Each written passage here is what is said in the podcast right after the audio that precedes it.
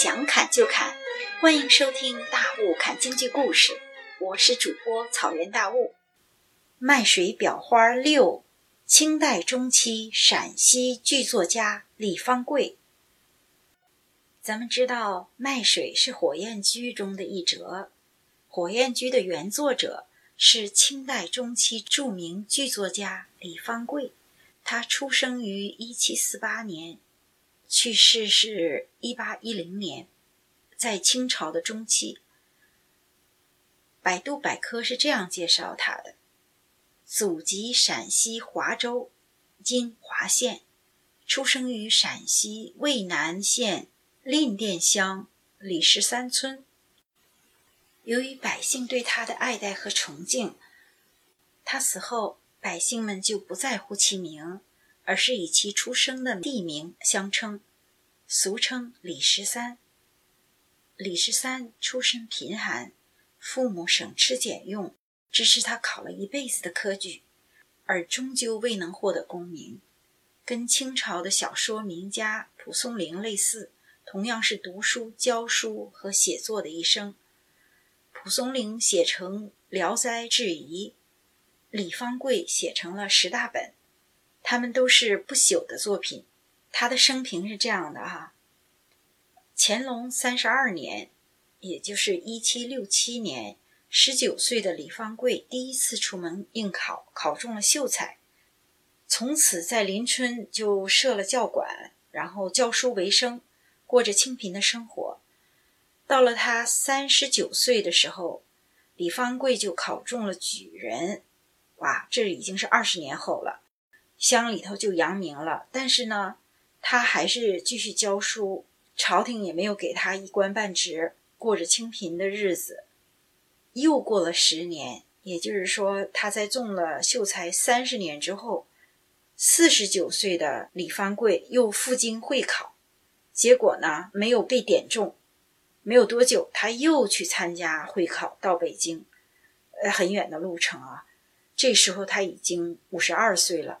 还一心一意的追求功名，但是呢，最后一次科考他又落榜了，所以这一次回来，他就告老还乡，回到他的老家李十三村。科场的失利让这位退休的李方贵，一位戏曲爱好者，在教书之余，常常跟庄稼人在一起，肩挨着肩的挤在一起看皮影戏。他欣赏这个民间的优雅的小戏，哈，就是这个皮影戏、碗碗腔，看多了呢，这票友就手就痒痒了。加上自己有五十多年的阅历，就萌发了凭借戏剧这一个艺术来抒发自己感情的这种愿望。于是呢，他就在渭北乡村的一个小书馆里面写下了一部部的剧本，成为一名有影响的剧作家。他的剧本由家乡皮影戏艺人演出，很快就传到了渭河两岸。嘉庆四年，也就是一七九九年，秦腔艺人将他的戏带到了北京。因为故事情节生动，有浓厚的生活气息，还有优美的音乐台词，立刻就掀起了一场的秦腔热、李十三热。京城十巷九空。观众如潮，紧接着呢，他的剧本又传到了大江南北，被很多剧种移植演出。比方说，河北梆子、山西梆子、京剧，还有河南梆子，都移植了他的剧本。李方贵落地归来，生命的最后十年，是他一生中最辉煌的十年。也就是说，他五十二岁的时候才真正的开始了他的人生。白天他在书馆教书，夜晚在孤灯下奋笔疾书，书写老百姓的不平人生。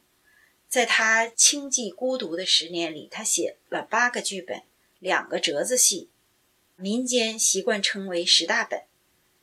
八部戏是《春秋配》《白玉殿》《香莲配》。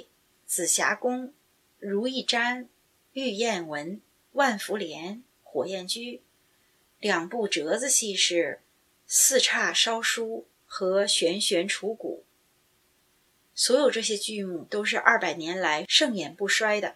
比方说《万福莲》被改编成了《女巡案》，戏剧大师田汉观看后改为京剧《谢瑶环》，名震京华。《火焰驹》移植到了很多其他剧种，包括京剧，还被排成了秦腔艺术片，在全国上映，影响久远。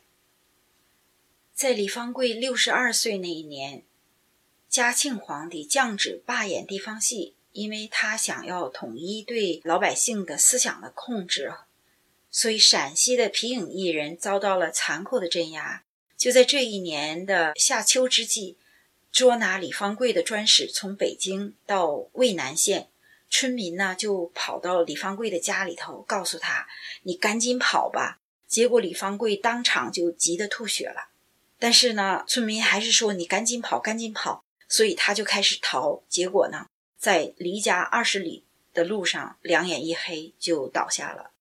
一代才华横溢的剧作家就此陨落，但是他的剧本就像他的英灵，屹立在三秦大地上。李方贵的一生让人想到了孟子的名言：“天降大任于斯人也，必先苦其心志，劳其筋骨，饿其体肤。”二百多年前的一位票友，在他人生的头五十二年追求功名而不得，却在退休后找到了人生的真爱，积攒了五十二年的学识和才华迸发出来，度过辉煌的最后十年，而且留下了不朽的作品。李方贵的故事是个票友励志的故事，退休了再学京剧也不晚。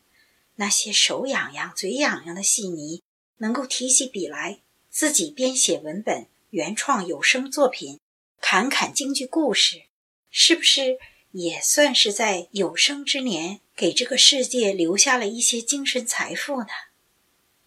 哎呀，咱们不求留名千古，但是咱们砍的是中国人的精神财富，想想都兴奋呐！好，我先回家偷摸乐一会儿哈。下期接着聊卖水，卖水里面的花旦艺术特色。工作之余，现学现卖，现写现录，实属不易，给点个赞吧。谢谢收听《大雾看京剧》，我在下一期等您。